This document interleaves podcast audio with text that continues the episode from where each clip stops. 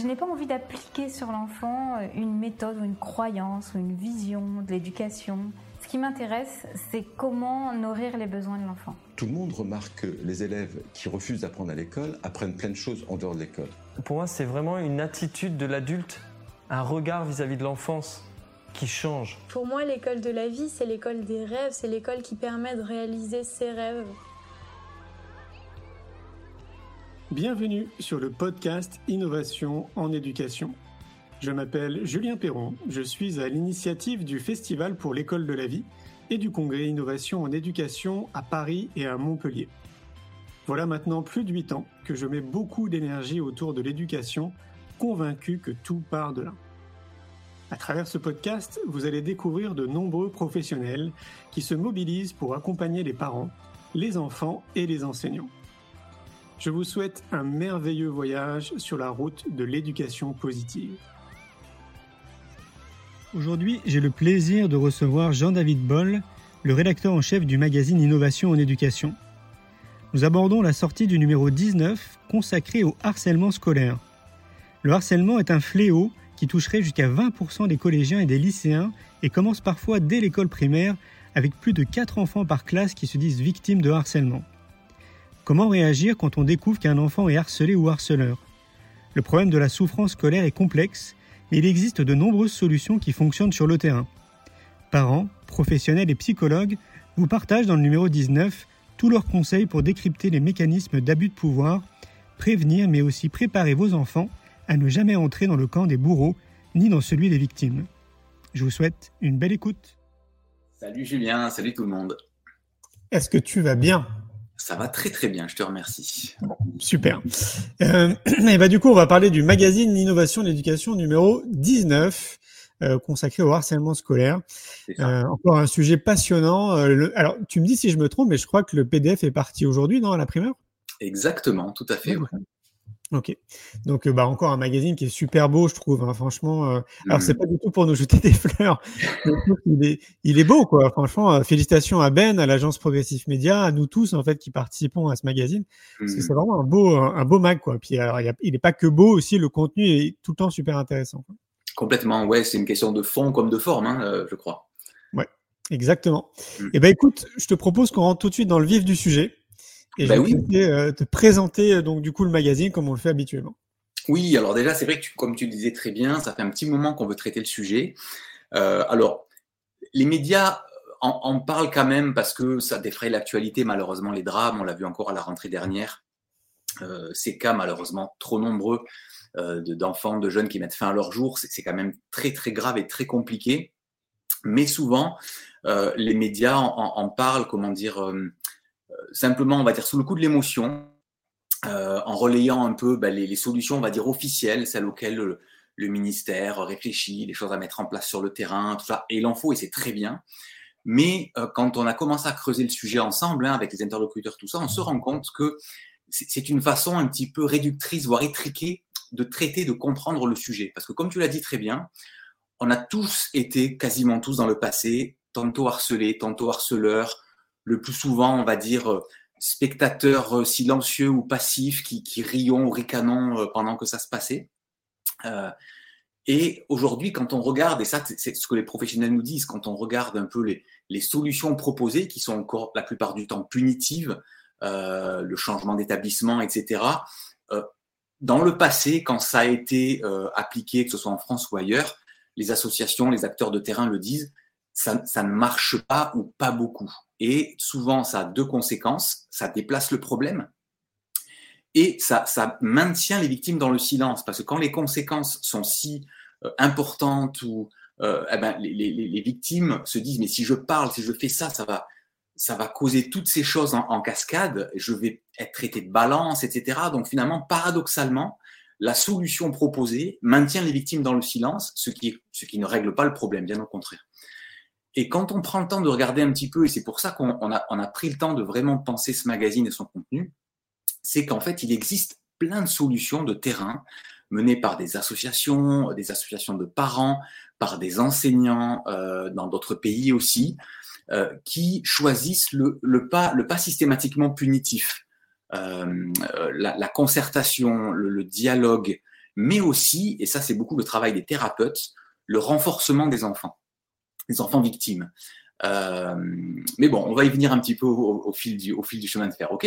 Ok, ça marche. Mais écoute, euh, c'est parti. Allez, c'est parti. Alors, c'est un sujet quand même euh, qui n'est pas aussi simple. souvent, les, la façon dont, on en parle, les médias en parlent, c'est les méchants harceleurs contre les pauvres victimes harcelées. Point. C'est un petit peu manichéen, quoi. Tout blanc, tout noir. et, et on, on, ne peut pas traiter ce sujet sans se poser plein de questions en fait qui viennent nourrir la réflexion et du coup orienter vers telle ou telle autre solution. La question déjà de savoir est-ce que c'était mieux avant?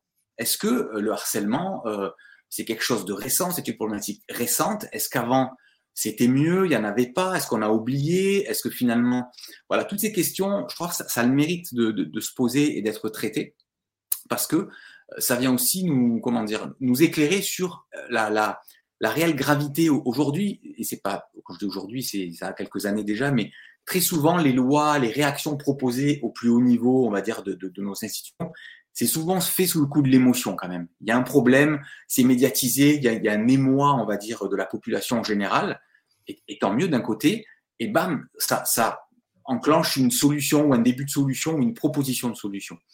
Donc c'est important de se poser la question, ok, mais est-ce que c'était mieux avant? Est-ce que le harcèlement existait avant? Est-ce qu'il se passait des choses sans qu'on les nomme harcèlement? C'est très intéressant de se poser cette question. Et donc, on se la pose dans ce magazine, justement. Tout à fait. Ensuite, et j'en parlais un petit peu dans, dans, mon, préambule, euh, c'est important quand on pense au problème euh, de bien le définir. Le harcèlement, je pense que tous nos auditeurs en conviendront, euh, la question c'est de savoir quand est-ce que ça commence? Quand est-ce qu'on passe, on va dire, des, des chamailleries, des chicaneries un peu normales dans la cour de récré, quand est-ce qu'on passe de ça à ce qu'on appelle du harcèlement? C'est quoi qui qualifie finalement le harcèlement? Est-ce qu'il y a des éléments tangibles, objectifs, valables pour tout le monde? Est-ce que c'est la, la, réaction finalement de la victime et la gravité des symptômes, tout ça, qui vont qualifier le phénomène de harcèlement? Là aussi, c'est important parce que définir ou redéfinir les choses, et c'est là ce qu'on va proposer dans ce magazine, ça oriente aussi, encore une fois, vers les solutions et, vers les réactions à avoir en tant qu'adulte. Donc c'est important et aujourd'hui, beaucoup de professionnels s'entendent sur, sur le fait de dire que aujourd'hui, il y aurait peut-être un besoin de mieux définir ou en tout cas peut-être de redéfinir euh, les choses et de sortir de ce rapport un peu simpliste et manichéen euh, du méchant et du gentil euh, ou alors de tout de suite qualifier harcèlement dès qu'il y a un conflit entre enfants. Parce que forcément, si on, on, comment dire, on surréagit à une situation qui pourrait être réglée très normalement, ben en fait, on, suramplifie le problème et, on, en crée d'autres. En fait, il y a comme une espèce de suraccident. Euh, donc ça, c'est très important et on va poser au début de ce magazine les termes de comment euh, bien définir ou, si c'est nécessaire, redéfinir vraiment les contours du phénomène pour avoir des réponses et des réactions plus adaptées.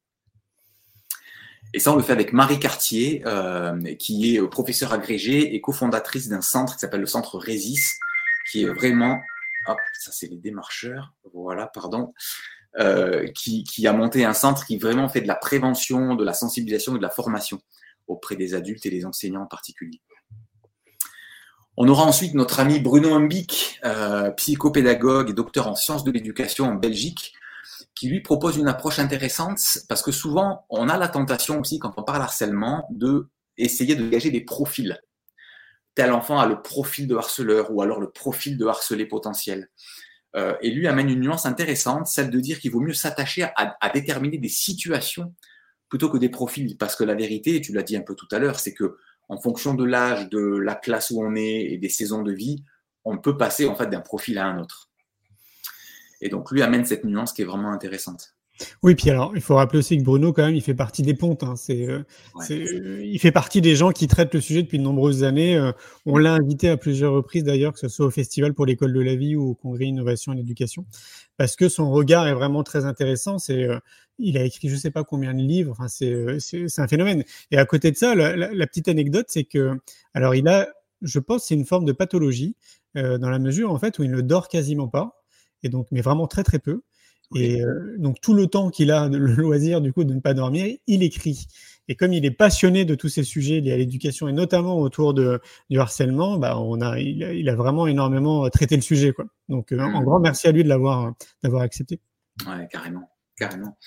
Ensuite, il y a une question, alors elle est un petit peu provoque ou un peu rhétorique et on ne pouvait pas ne pas se la poser. Euh, peut-être que ça, ça va chagriner des gens ou des internautes, mais elle, elle est, on ne peut pas faire l'économie de se poser cette question quand on parle de harcèlement aujourd'hui, c'est de savoir est-ce que les enfants d'aujourd'hui seraient plus fragiles que les enfants d'avant? C'est une vraie question. Euh, et Ségolène Hart, qui est psychologue pour enfants et adolescents, qui euh, les, les, les, voit tous les jours en consultation, euh, nous propose une réponse euh, pour nous montrer que ben, sur certains points, non, et sur certains points, oui. Euh, et c'est intéressant de se poser cette question parce que là aussi, encore une fois, euh, cette question de la fragilité éventuelle des enfants d'aujourd'hui va peut-être aussi nous conduire à des solutions pour les ramener peut-être vers des profils ou des situations plutôt antifragiles, c'est-à-dire de, se redonner du pouvoir, retrouver de la confiance en soi, et pas simplement trouver des solutions du côté des harceleurs et de faire cesser les harceleurs. Euh, la, le pouvoir et la réponse peut être aussi justement euh, chez les enfants victimes, et on va détailler ça justement euh, plus tard dans le magazine. Mais c'est une vraie question, euh, et elle y répond, Ségolène Hart, d'une très très bonne et très belle façon. Oui, c'est vrai. Puis je pense que c'est vraiment légitime de se la poser parce que de génération en génération, les enfants sont différents à mm. plein de niveaux. Donc, ne serait-ce que pour cette raison-là, qui est assez évidente, euh, oui, c'était important de se la poser. Donc, merci aussi à Ségolène parce qu'elle fait partie aussi, je trouve, des, euh, bah voilà, des, figures un petit peu importantes, tu vois, dans le domaine de la psychologie euh, liée à l'éducation. Donc, euh, merci à elle. Complètement. Ensuite, on a nos amis de l'association Ensemble pour la petite enfance qui ont maintenant une rubrique régulière hein, dans ce magazine. Alors, on pourrait se dire, oh non, la petite enfance, la crèche, pas... heureusement, Dieu merci, il n'y a pas de harcèlement euh, à la crèche. Évidemment et, et heureusement, mais elles, elles, ont, elles ont choisi de traiter un sujet qui est un peu qui vient à la base, en fait, vraiment aux fondations euh, des relations entre enfants et de ce qui peut conduire parfois à, à des situations de harcèlement quand ces compétences viennent à manquer, euh, ce sont les compétences psychosociales en fait. C'est la base. C'est la base et on le verra un peu plus tard, même si euh, Bruno Ambic le disait, il ne faut pas s'attacher à des profils. Mais aujourd'hui, les gens qui étudient ce phénomène-là, à défaut de déterminer des profils très rigides, mais constatent quand même des, des points communs, des constantes entre euh, les, les, enfants harceleurs, c'est qu'à un moment donné, il y a, y a, des failles au niveau de ces compétences psychosociales.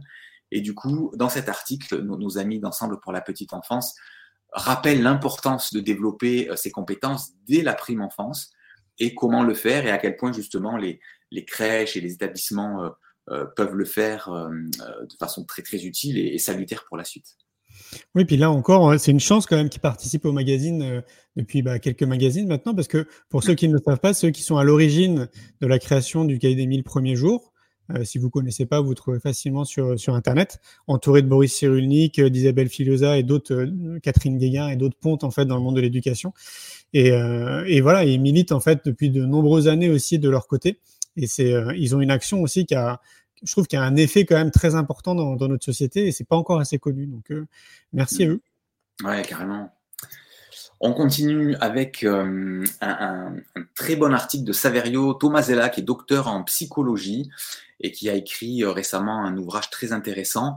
Lui va vraiment s'attacher à euh, détailler cet aspect de l'engrenage finalement, de violence entre pairs, euh, comment cet engrenage s'amorce, euh, comment euh, finalement, pourquoi un jeune qui semble bien dans sa peau, sympa, comment il peut commencer à, à développer, à devenir, à, à, poser les prémices un peu du, du harcèlement en tant que harceleur.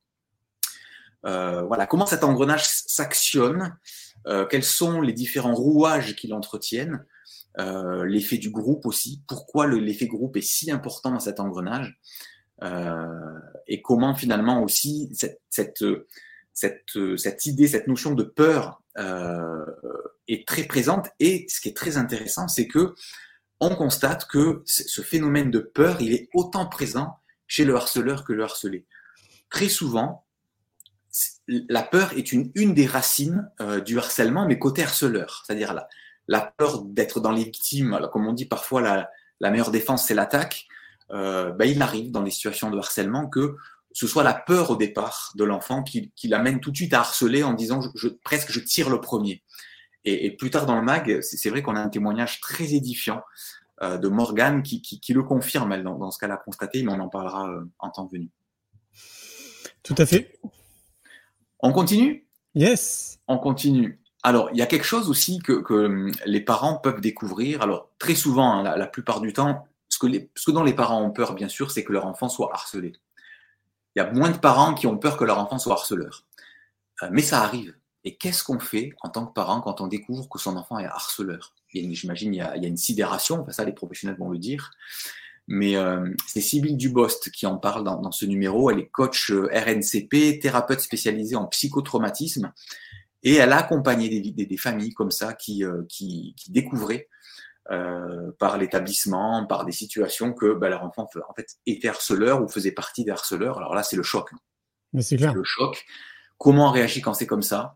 Quelle est la bonne posture parentale à avoir? C'est vraiment pas évident parce qu'on peut tout de suite être dans la surréaction ou au contraire dans la minimisation ou la banalisation, de dire mais ça va, c'est c'est pas grave, c'est des chicaneries entre enfants, etc. Et, et très souvent on veut on, veut pas voir la réalité.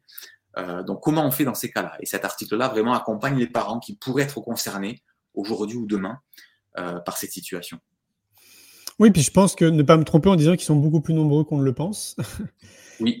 Euh, et, il y a de fortes probabilités, d'ailleurs, je suis en train de me dire qu'en en fait, on ne le sache jamais en tant que parent qu'à un moment donné, notre enfant est harceleur. Hein. C'est possible, c'est possible. Après, il faut espérer qu'avec le nouveau dispositif phare lancé par, par le gouvernement, les référents harcèlement dans les, dans les rectorats et, tout ça, ben, ces situations sont quand même davantage mises en lumière avec les parents qui soient aussi euh, impliqués, concernés dans les situations. mais en effet, il, il, il peut effectivement toute une scolarité sans que les parents en soient informés. c'est vrai. Mm, mm. C'est vrai. Ensuite, on, a un article euh, de Lydie euh, Rouillot-Brice, qui est psychologue clinicienne, euh, et qui, elle, détaille, et c'est très, très intéressant, les mécanismes psychologiques à l'œuvre chez le harceleur. Donc, il est question d'absence d'altérité, de failles narcissiques aussi, et de différents facteurs risques qui augmentent la probabilité qu'un enfant devienne harceleur. alors, c'est toujours pareil. Il ne s'agit pas d'excuser euh, l'acte quand c'est comme ça, mais de mieux le comprendre en fait. Parce qu'encore une fois, en comprenant ce qui a pu conduire l'enfant à être harceleur, on, envisage des solutions différentes. Et, c'est pour ça, quand on comprend ces mécanismes-là, on se rend compte que le, punitif, le 100% punitif, euh, en fait, il n'est pas étonnant qu'il soit peu efficace. Parce qu'en fait, ça vient pas, ça vient traiter le symptôme, mais ça vient difficilement traiter les causes, en fait. Et c'est très, très intéressant. Oui, puis très souvent, c'est des causes qui sont profondes. C'est pas juste, euh, tu deviens pas juste un harceleur comme ça euh, parce que ça te fait kiffer. Quoi. Il y a souvent des traumatismes euh, qui sont beaucoup plus profonds. Complètement, complètement. On, a recueilli aussi, parce qu'on trouvait qu'à un moment donné, c'était vraiment important dans ce numéro de, recueillir la parole d'un ado qui a vécu ça. et donc, c'est Morgane qui, nous partage son récit. Alors, elle en sort à peine. Il y a eu deux épisodes dans sa scolarité au collège où elle a pu en sortir un temps. Et puis dès qu'elle est revenue finalement euh, au collège, ça, ça, ça, a empiré avec eux.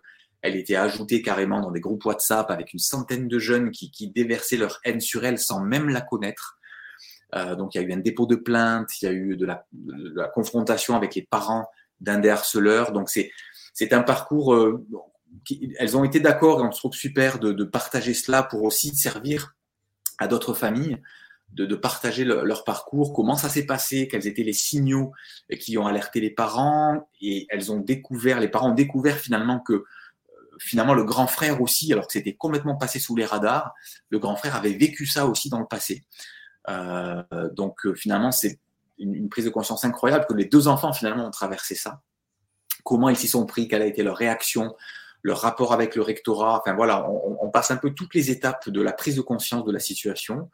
Et autant Morgane que sa maman euh, nous racontent euh, ce vécu, c'est presque en temps réel, parce que quand je les ai contactées, c'était en décembre, elles étaient en plein dedans. Elles sortaient du commissariat la veille, donc c'est très frais. Euh, et, et, donc voilà, elles nous partagent tout ce témoignage avec beaucoup de courage euh, et de transparence. Oui, puis je pense que ça, c'est toujours pareil, c'est un peu le, L'objet aussi du magazine Innovation d'éducation, c'est d'aider aussi, d'éclairer, d'apporter des idées, des solutions. Mmh. Euh, et là, pour le coup, je pense qu'il y a quand même beaucoup de familles qui vont se reconnaître là-dedans. Et donc, ouais, ça, ça, va forcément aussi bien éclairer et apporter des, des outils. Mmh. Complètement. Complètement. Après, on passe dans une autre rubrique. Alors, la, rubrique là que je viens de détailler, on, on, on essaie de s'attarder sur la compréhension des mécanismes côté harceleur, côté harcelé, les mécanismes psychologiques. Euh, là, on entre maintenant dans une série d'articles vraiment sur comment, en tant que parent, développer la bonne posture. parce que on le voit, les, psychologues le disent, les, associations aussi, les parents peuvent être entre deux extrêmes en fait. Il y a vraiment la banalisation, la minimisation, euh, le déni ou la surréaction. Et, de dire, et, ça peut se comprendre quand on est parent, on veut protéger ses enfants, c'est noble, on peut reprocher à personne d'avoir ce genre de réaction-là, c'est évident. Mais très souvent, ça, vient aggraver le problème plus qu'autre chose. Donc, comment arriver dans le dialogue avec son enfant, avec les institutions, euh, à, développer une bonne posture parentale équilibrée, euh, qui va être plutôt en mode solution euh, qu'autre chose? Et c'est très intéressant parce qu'on va, on va, on va adresser un peu les différents niveaux finalement de la réaction parentale. La première étant déjà de savoir comment plutôt faire partie de la solution qu'entretenir le problème et comment ouvrir le dialogue et libérer la parole avec son enfant. Ça, c'est pas simple, surtout à l'adolescence où déjà le jeune, le garçon, la fille se, ont tendance plutôt à se renfermer, euh, même sur d'autres sujets aussi. Hein. Donc, comment libérer la parole, comment euh, en parler, rassurer l'enfant sur le fait qu'on ne va pas surréagir, on va pas aggraver les choses. Euh, c'est Christophe Carré qui a écrit un très bel ouvrage aussi sur le sujet. Ouais.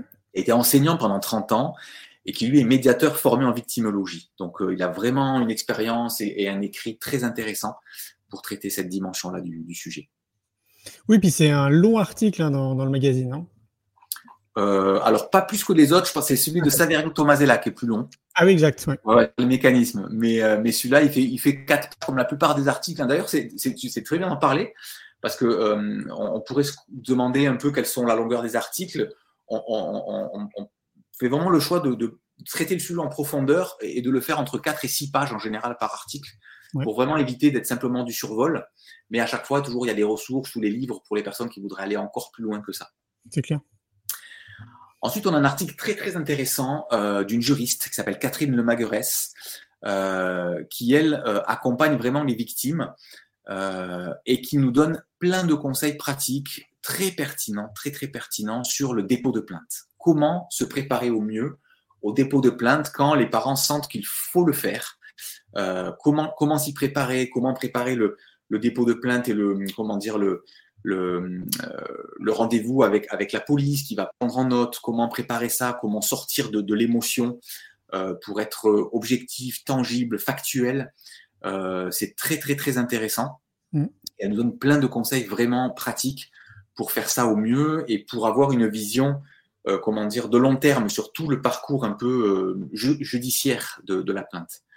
Donc euh, c'est très très intéressant euh, son, regard et ses conseils pratiques. Oui, parce qu'en plus c'est une démarche qui peut être assez effrayante quand même pour beaucoup d'entre nous de se lancer dans ce type de procédure.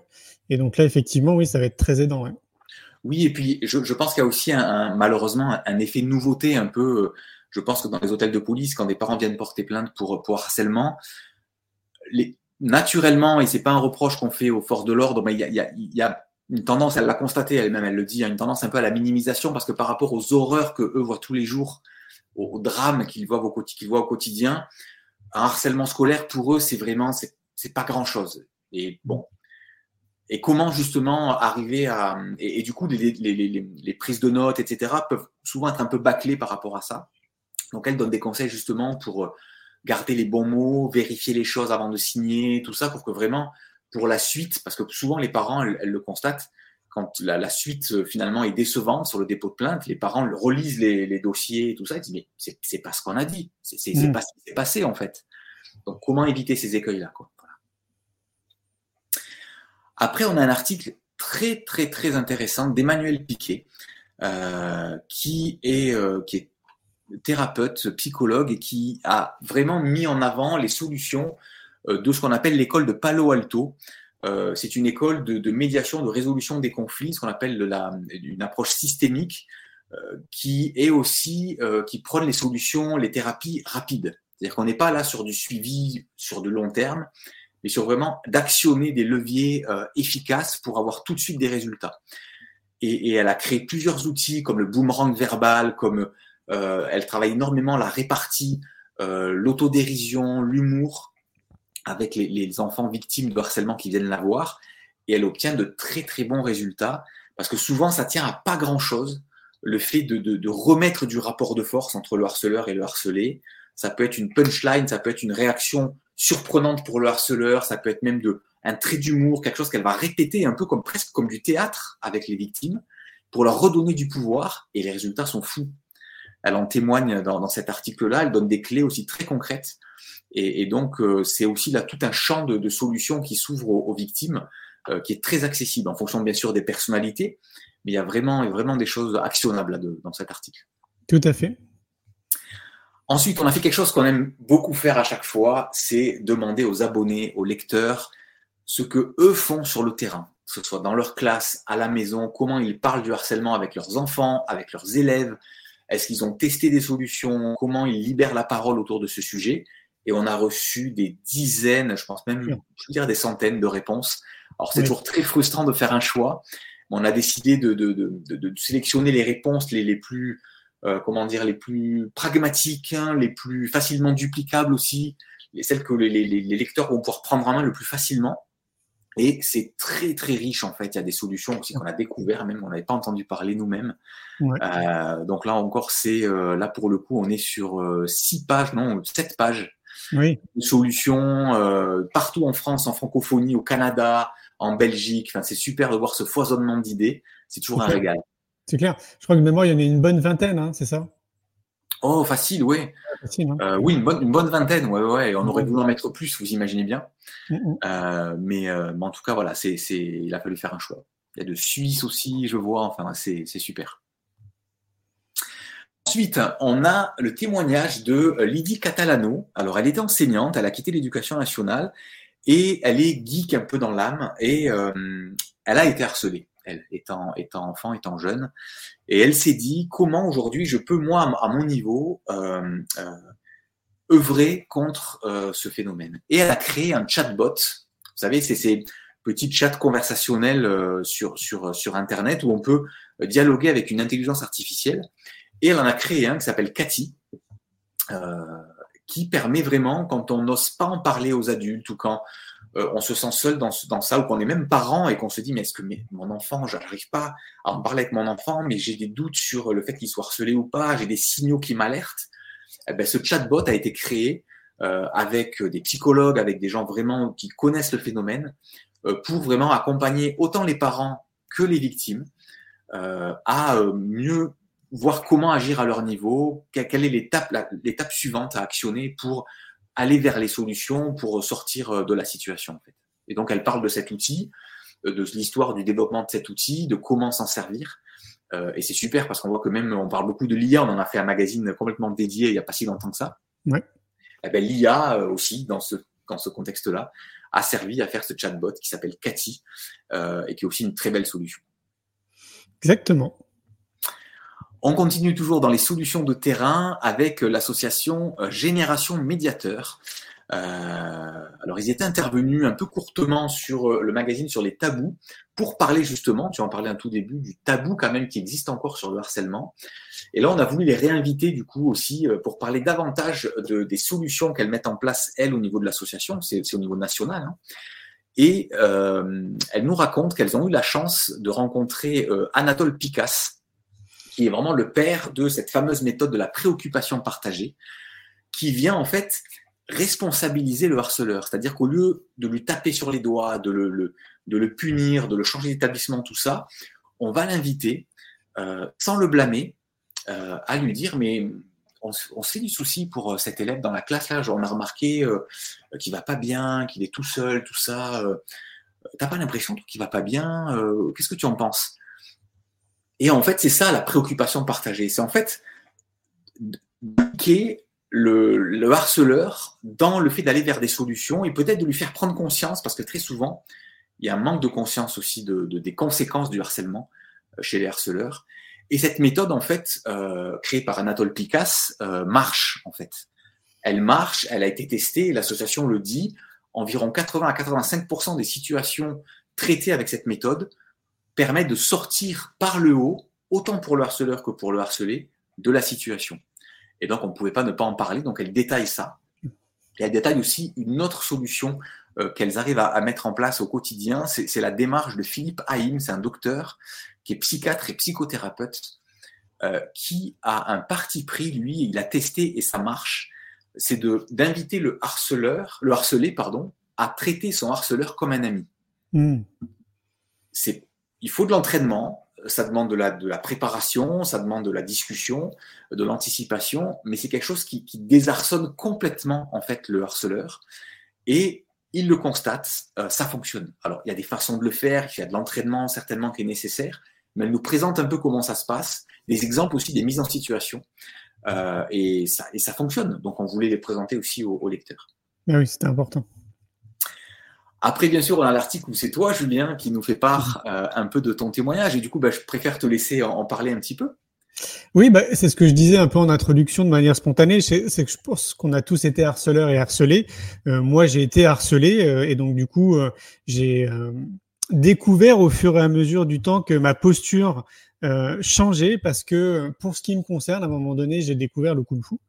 Et, et, donc j'en ai fait pendant un peu plus de 14 ans. Et donc pendant cette période-là, euh, j'ai vu en fait que ça, ça m'a davantage apporté de confiance.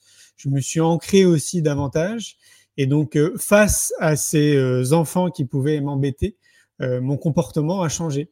Et sans m'en rendre compte, finalement, parce que c'est vraiment à travers des discussions avec mon meilleur ami d'enfance, on s'est rendu compte un jour, c'est ce que j'explique dans l'article, à un moment donné, on était, je crois qu'on était chez lui, on se disait, mais t'as vu, quand même, c'est dingue, on, on se fait plus embêter. Alors qu'il y a eu toute une période euh, dans notre vie, je dis on parce que c'était le cas aussi avec mon, avec mon pote, où franchement on était mais tout le temps, tout le temps embêté. On se posait des questions, on se disait mais qu'est-ce qu'on a quoi? C'est marqué sur notre visage euh, et, en fait on comprenait pas. Et comme on a commencé le kung-fu ensemble, on a vu en fait progressivement que bah on se faisait plus embêter. À un moment donné, on s'est dit mais en fait ça doit être lié à ça quoi. C'est-à-dire que je pense que l'attitude peut-être qu'on devait avoir, notre posture, euh, notre maintien aussi, parce que je me rappelle bien que moi, je faisais partie des enfants qui étaient un peu courbés, tu sais. Alors, je trouve que les enfants d'aujourd'hui sont encore plus courbés avec les téléphones. Et, ça, en, dit long aussi, tu sais, sur ta posture intérieure. Euh, et même si, euh, j'imagine, à cet âge-là, les, les enfants ne sont pas aussi fins psychologiquement pour, pour voir en fait qu'un enfant qui est un peu penché, c'est quelqu'un qui n'a pas confiance en lui, par exemple. Je pense pas. Mais quoi qu'il en soit, le fait de me tenir du coup plus droit, d'être, je pense aussi d'avoir un regard plus assuré et plein de petits détails comme ça ont fait que, bah ouais, en fait, du, pas du jour au lendemain, mais progressivement, on s'est rendu compte qu'on n'était plus embêté. Et, euh, et donc, bah, j'explique ça euh, dans l'article en disant que euh, moi, ça a été à travers le kung-fu de retrouver cette confiance et cette posture. Mais c'est vrai que pour tout enfant, en fait, ça peut être autre chose. Euh, je crois que le point de départ, le, vraiment le, le, maillon le plus important à retenir de cet article, c'est la confiance en soi. Complètement. Complètement. C'est pour ça que je trouve vraiment que c'est un magazine. Celui-là, c'est vraiment un must parce que à un moment donné, tous les parents peuvent être. Alors, tous les parents sont, ont la crainte que leur enfant euh, soit harcelé. On entend tellement parler de ce phénomène aujourd'hui, et tant mieux qu'on en parle parce qu'effectivement, il n'y a pas si longtemps que ça, on en parlait encore trop peu. Et je pense qu'aujourd'hui, euh, équiper les parents, leur donner des clés pour détecter les signaux si leur enfant est concerné malheureusement par la situation, mais aussi pour leur donner des clés sur comment redonner confiance à l'enfant, euh, l'amener ou l'orienter vers les bons professionnels, les bons livres, euh, les, bonnes techniques pour retrouver du pouvoir intérieur euh, et, sortir un peu de cette posture de victime. Parce que tu as raison, certains enfants le portent, peut-être un peu sur eux. Je sais qu'elle en parlait, Morgane, dans son témoignage. elle a vécu ça plusieurs fois parce que, voilà, elle, elle, dès le début, on, lui, a, on lui, a, demandé tu, tu, tu, veux sortir avec moi, tout ça. Ben, elle dit non, elle s'efface, elle, elle veut pas quand on commence à se moquer, elle réagit pas. Euh, je pense qu'il y a des comportements ou des, personnalités qui peut-être se prêtent un petit peu plus. Euh, mm. mais la bonne nouvelle, c'est que voilà, les, professionnels, les thérapeutes le disent, il y a vraiment des façons de, pour l'enfant de retrouver euh, de la posture, de la verticalité, de la confiance en soi pour répondre, pour rééquilibrer le rapport de force. Et l'autre partie, c'est vraiment pour les enseignants qui, qui, nous lisent ou qui nous écoutent en ce moment, c'est vraiment de, sortir de cette double pression entre celle des parents, celle de l'institution, parce qu'aujourd'hui on attend beaucoup de choses des enseignants et c'est pas évident avec des classes euh, de, 30 élèves, avec un programme à suivre et tout, de se dire mais oui, mais moi en plus je dois aussi être vigilant sur le harcèlement, c'est pas simple du tout. Mais en fait, il y a plein de façons dans ce magazine pour parler du sujet, euh, donner plein de ressources pour euh, montrer des vidéos, s'emparer des choses pour libérer la parole autour de ça et pour réagir aussi quand les prémices d'une situation pourraient arriver. Et ça, on en parle aussi dans ce numéro. Donc, c'est un must pour moi, pour autant les parents que les enseignants, c'est clair. Mais oui, c'est clair, c'est clair. J'ai vraiment hâte que nos abonnés puissent l'avoir entre les mains. Mm. Ouais, ouais, ouais. Voilà, bah écoute, je crois qu'on a fait le tour. Ah, on a fait le tour. Et non, puis il y a aussi les, fameuses ressources de Julie, quand même. Pardon, c'est vrai. Comme c'est des oh. pages, c'est des pages qui reviennent euh, tout le temps. Tu as, tu as très, tout à fait raison, de, bien raison de me corriger. Donc voilà, c'est un peu les rubriques habituelles en, fin de magazine. Euh, l'instant famille où on vous propose des, questions euh, pour parler un peu du sujet sur le canapé ou en promenade dans, dans la nature. Euh, que ce soit des questions à poser aux enfants, aux ados, mais aussi les enfants à leurs parents. Euh, c'est une façon un peu sympa de pareil, d'amorcer le sujet et d'en parler de façon décontractée, mais d'aller au fond quand même au fond des choses. Et puis effectivement, les ressources de Julie, c'est vraiment c'est le euh, les doubles pages pour aller plus loin avec plein plein plein d'outils pour traiter plus en profondeur de ce sujet, que ce soit le cyberharcèlement, euh, des vidéos ressources, des lectures pour les enseignants, des outils, des associations à contacter, des lectures pour les enfants aussi, pour libérer la parole, mais de façon adaptée pour les enfants en fonction de leur âge, des lectures pour les parents, on rappelle aussi les numéros d'urgence évidemment, et même des jeux, des serious games pour jouer, entre guillemets, autour euh, du harcèlement, pour rentrer plus facilement dans ce sujet et encore une fois libérer la parole et sortir du tabou. Tout à fait. Et je reprends euh, ton expression. Je trouve que c'est vraiment un must ce magazine. Euh, non pas que les autres magazines ne soient pas un must, hein, parce que je trouve tous aussi géniaux. Mais ouais, je trouve que là, en fait, sur un sujet qui est quand même euh, fort, c'est un vrai sujet, quoi, le harcèlement. là, on, apporte quand même beaucoup d'idées, beaucoup de solutions, beaucoup de cas pratiques. Enfin, je pense que les lecteurs qui vont avoir ce magazine entre les mains, euh, vont vraiment euh, avoir une, je sais pas, j'imagine ça comme une espèce de boîte de Pandore, c'est une espèce de foison en fait de d'informations mmh. qui vont vraiment, qui vont vraiment les aider quoi. Donc, euh, ouais, une ah, fois de plus, j'ai vraiment hâte que ce magazine il circule parce que c'est, tu imagines, moi je suis né en 78. Euh, déjà, 78, donc de mon époque, il y avait, du harcèlement. J'imagine encore aussi avant. Enfin, tu vois, c'est un sujet en fait qui existe peut-être que mmh. depuis que l'école existe, quoi, le harcèlement scolaire. Oui, oui, oui. Non, c'est clair. C'est une, une, boîte à outils foisonnante et encore une fois qui dépasse simplement le, euh, les, comment dire, les, les idées reçues ou les, les, solutions un peu faciles prises sous le coup de l'émotion. Il faut qu'elles soient prises et c'est super et c'est un signe aussi que les, le, la question bouge, les institutions bougent, c'est super. On n'est pas du tout là pour critiquer tout ça, c'est super. Le dispositif phare est en train de se déployer et c'est une très bonne chose. Mais il y a d'autres solutions aussi qui existent et qui peuvent être actionnées si jamais euh, le programme phare est peut-être un peu dans certains établissements ou certaines académies, est peut-être pas aussi avancé que dans d'autres, euh, il y a d'autres moyens, voilà, il y a d'autres solutions euh, et ce magazine en est vraiment la preuve. Oui, puis ce qui est top, c'est que c'est vraiment des acteurs de terrain à chaque fois, tu vois, qui nous font leur retour et qui écrivent les articles. Donc on est vraiment sur du truc très concret, quoi. Ah ouais, là, on n'est pas de la terre dans la théorie, ouais, clairement. Ouais, c'est ça. Trop bien. Bah écoute, grand, grand merci encore, hein, JD. Euh, pour cette présentation du MAG. Je vais te laisser euh, passer une chouette euh, soirée en famille. Ouais, merci bien, merci tout le monde pour avoir été là. Yes, et on se retrouve demain. À tout bientôt. Ça marche. Ciao, ciao.